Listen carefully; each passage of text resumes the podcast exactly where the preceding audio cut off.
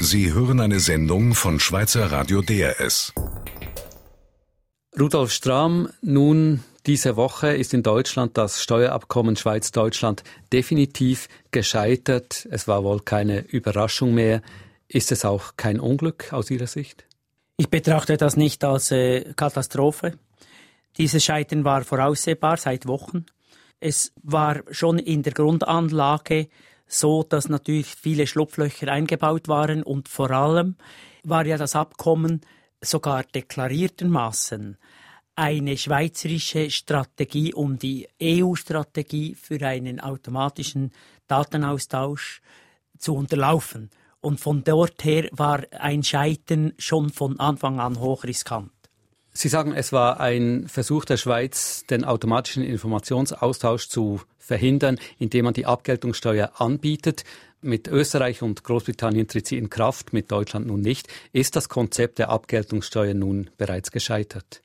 Ich glaube, wenn eine zentral bedeutsame Nation wie Deutschland das scheitern lässt, werden sich wahrscheinlich mit den heutigen Regierungen Frankreich und Italien jetzt nicht dazu bewegen, dieses Konzept wieder aufzunehmen.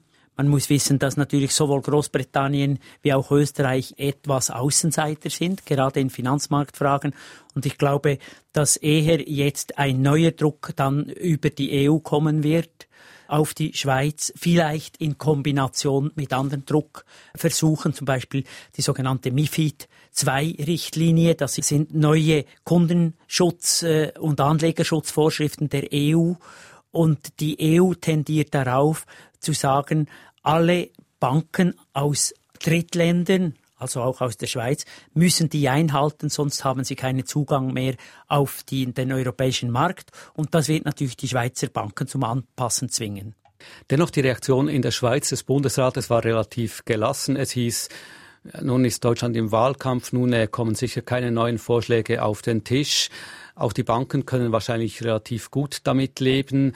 Heißt das auch, der gegenwärtige Status quo ist gar nicht so schlecht. Beide Seiten können eigentlich gut leben im Moment ohne ein neues Steuerabkommen Deutschland-Schweiz. Ich glaube, die Bundesbären hat ja das Scheitern vorausgesehen. Und man muss natürlich auch wissen, dass seit langem die Bankiervereinigung nicht mehr einig ist. Ich möchte erinnern, äh, und ich habe das diese Woche jetzt auch vom Präsidenten der Basler Kantonalbank gehört, dass natürlich die, die Kantonalbanken eigentlich gar nicht so begeistert waren. Auch Raiffeisen, also die eher schweizerisch orientierten Banken haben eigentlich da nur Mehrkosten gesehen.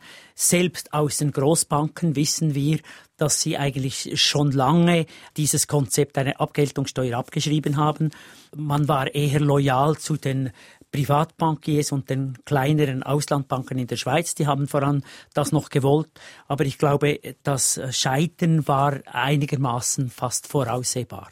Ein Problem, auf das Sie immer hingewiesen haben, Rudolf Strahm, ist ja das der sogenannten Abschleicher, Deutsche, die Geld auf Schweizer Bank haben, undeklariertes Geld, dass die mit dem Steuerabkommen noch Gelegenheiten Zeit gehabt hätten, dieses Geld abzuziehen und zu verschieben. Nun können sie das ja erst recht tun, ungehinderte weiterhin ihr Geld abziehen. Also ist dieses Problem nicht sogar noch verschärft worden nun? Es kann sein, dass vorläufig jetzt diese Problematik des Abschleichens, dass das äh, weiterläuft, das kann sein. Allerdings wissen wir, dass ja Bundesfinanzminister Schäuble auch in Singapur war, um auch dort dieses Schlupfloch zu schließen. Und ich gehe einfach davon aus, dass schon ein Plan B auch in Deutschland besteht, dass man dann auf die Schweiz zukommt und dann eine europäische Lösung fordert, die auch eine Rückwirkung, eine Art Regularisierung der Altgelder und Altfluchtkapitalien beinhaltet. Wir lesen aus der Zeitung, dass ja der Vermittlungsausschuss des Bundestages in Berlin mit einer Motion von der Regierung verlangt hat, mit einem neuen Regularisierungsbeschluss, der eben keine solche Schlupflöcher mehr zulässt, zu kommen. Möglicherweise wird das äh, auch, das ist auch ein politisches Spiel, dazu führen, dass noch mehr Deutsche jetzt nachträglich ihr Fluchtvermögen in Deutschland deklarieren, weil sie billiger fahren als dann mit einer späteren Regularisierungsabgabe. Wie soll es aus Schweizer Sicht weitergehen? Der Bundesrat hat nun am Freitag seine Weißgeldstrategie veröffentlicht. Es sieht unter anderem keine obligatorische Selbstdeklarationspflicht für Bankkunden vor. Ist der Bundesrat da auf dem guten Weg mit dieser Strategie? Wir wissen jetzt einfach die Konturen dieser sogenannten Weißgeldstrategie. So wie ich das beurteile, ich kenne auch das Modell der Bankiervereinigung, ist der Bundesrat jetzt mit seinen Vorstellungen voll auf der Linie der Bankiervereinigung. Keine Selbstdeklaration. Die Banken können freiwillig das verlangen. Keine starken Sanktionen, außer was es im Geldwäschereigesetz schon gibt. Und das könnte wiederum nur eine vorläufige Lösung sein. Ich glaube, auf die Dauer wird halt die Schweiz nicht herumkommen, im Amtshilfeverfahren auf irgendeine Art den Datenaustausch zu automatisieren. Ich glaube auch, dass der Bundesrat gut beraten wäre, jetzt schon zu überlegen, wie aus Schweizer Sicht ein solches System, eine quasi automatisierter Datenaustausch funktionieren würde. Wir kennen ja bei uns das System, dass die Arbeitgeber die Lohnausweise beibringen müssen. Warum kann man nicht so irgendein moderates, äh, praktikables System auch bei uns vorsehen? Ich glaube, wir sind da nur in einer Zwischenphase mit dieser Weißgeldstrategie.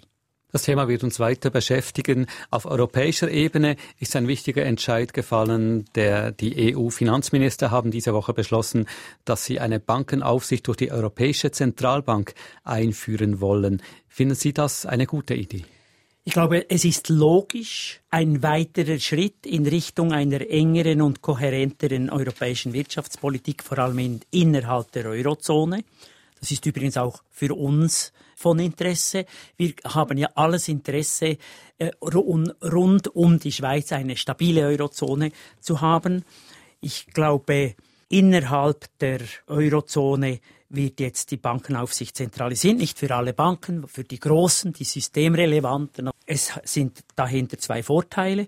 Erstens werden wahrscheinlich die nationalen Regierungen in der Eurozone von der Aufsicht etwas entlastet und auch vom Risiko, sich unbeliebt zu machen bei ihren Banken. Aber zweitens, und das ist der Vorteil für die Euro-Stabilität, diese Aufsicht, diese zentralisierte Aufsicht ebnet den Weg, wenn das einmal funktioniert, dass in Zukunft auch die, der europäische Rettungsschirm direkt Banken unterstützen kann und nicht nur über die Nationalstaaten. Das entlastet natürlich die Nationalstaaten vor Verantwortung und, und Verschuldung. Und das ist wahrscheinlich ein weiteres Schrittchen, ein kleines Mosaiksteinchen in der Bewältigung der, der Eurokrise. Zurück zum Inland. Die Wintersession geht zu Ende. Sozialversicherungen waren ein wichtiges Thema, zum Beispiel die Invalidenversicherung. Hier hat der Rat beschlossen, dass etwas weniger gespart wird als ursprünglich geplant. Zum Beispiel die Kinderrenten, die bleiben. Können wir uns dies leisten? Wir können uns leisten, aber man muss wissen, dass natürlich der Schuldenabbau bei der IV äh, weiter hinausgezögert wird. Die IV hat noch mehrere Milliarden Schulden, die ja durch einen zusätzlichen Bruchteil eines Mehrwertsteuerprozents bis 2016 eigentlich abgetragen werden sollten.